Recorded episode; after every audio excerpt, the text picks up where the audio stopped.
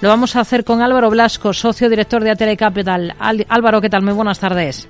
Muy buenas tardes. Bueno, se nota la ausencia de referencia del principal mercado del mundo, la ausencia de Wall Street, ¿no? En lo que mm, está ocurriendo en las plazas europeas. Son muy planas, jornada de transición, ¿no? Pues sí, como bien dices, cuando Estados Unidos está cerrado, pues el mercado eh, se retrae mucho, bajan mucho los volúmenes y normalmente eh, tenemos sesiones tranquilas, que es lo que está ocurriendo hoy.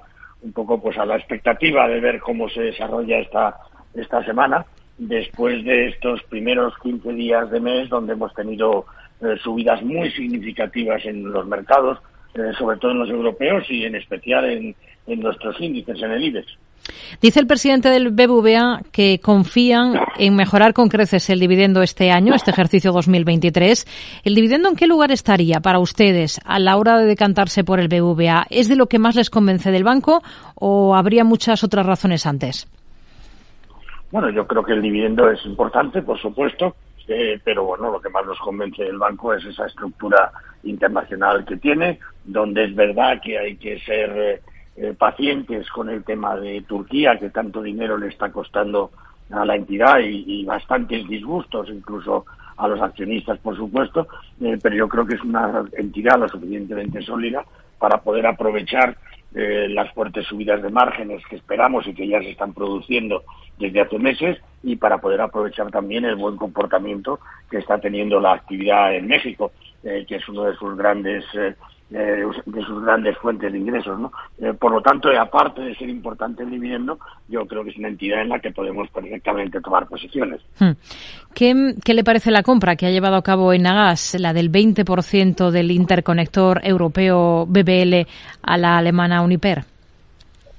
Bueno, yo creo que es una operación interesante, es una operación eh, que tiene un coste importante, esos 75 eh, millones de euros eh, en los que se nos ha comunicado eh, que se ha hecho la operación, pero bueno, también digamos que amplía su actividad. Yo creo que el tener esa conexión vía Países Bajos con Reino Unido, pues es importante para la compañía y le puede dar un flujo de ingresos importantes en el futuro. O sea que yo creo que la operación es bastante interesante. Hmm. Si miramos a los valores que, están destacando esta jornada, vemos que sigue el buen tono para IAG. ¿Qué potencial le ven ustedes al valor tras ese buen arranque de ejercicio que está teniendo la compañía?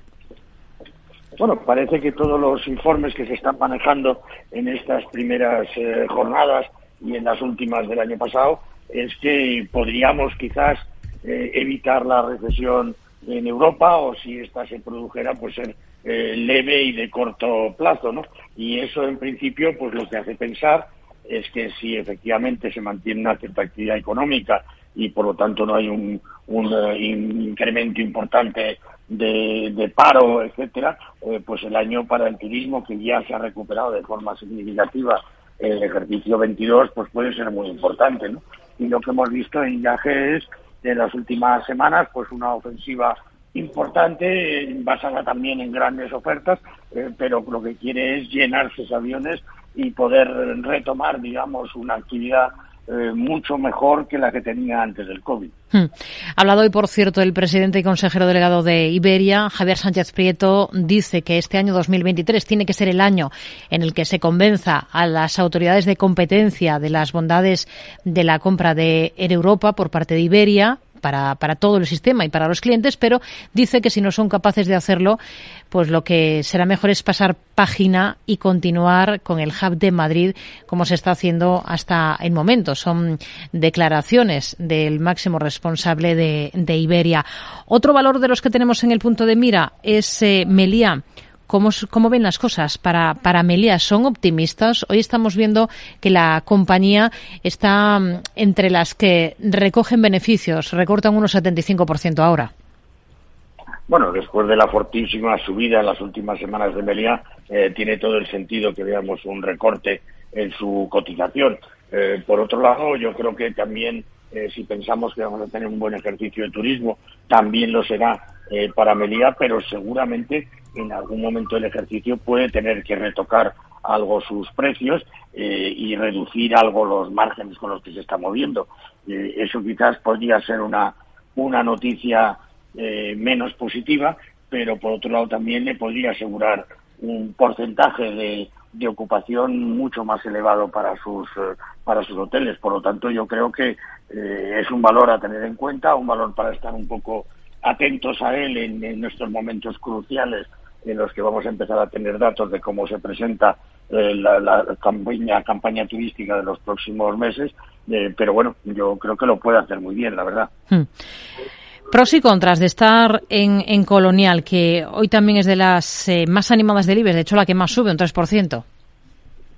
Bueno, yo los pros están muy claros para mí. Es que el tipo de activos que tiene la compañía es, es, es absolutamente de máxima calidad y eso es importantísimo eh, a la hora de, tomar eh, posiciones en este sector.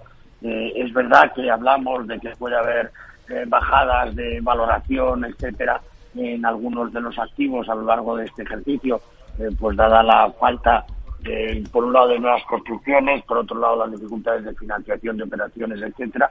Pero yo creo que Colonial está eh, un poco, no digo al margen, pero sí por, algo por encima eh, de estas eh, de estas consideraciones y bueno tiene una ocupación eh, por encima del 90%, eh, sus clientes son de primera calidad, eh, las localizaciones son importantísimas y buenísimas en aquellas zonas donde está presente con fuerza, o sea que eh, yo creo que Colonial es una gran opción. Hmm.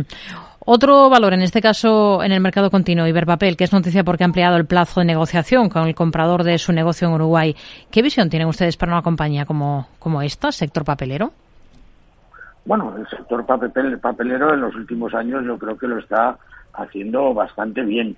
Eh, yo creo que Iberpapel eh, si realmente consigue cerrar esta operación en Uruguay, eh, puede tener una entrada en caja eh, significativa que le permita seguir reduciendo su endeudamiento. Hay que recordar también que las cifras de los nueve primeros meses del año tampoco han sido excesivamente brillantes para la compañía, pero como digo, si consigue cerrar esa venta del negocio en Uruguay, puede hacer una reducción muy significativa eh, de deuda y por otro lado también podría emprender con parte de, ese, de esa liquidez eh, nuevos proyectos que yo creo que pueden relanzar todavía eh, la actividad de la compañía. Entonces, sería prudente, las cosas como son, no haría una gran inversión en papel, pero yo creo que se puede estar en la compañía.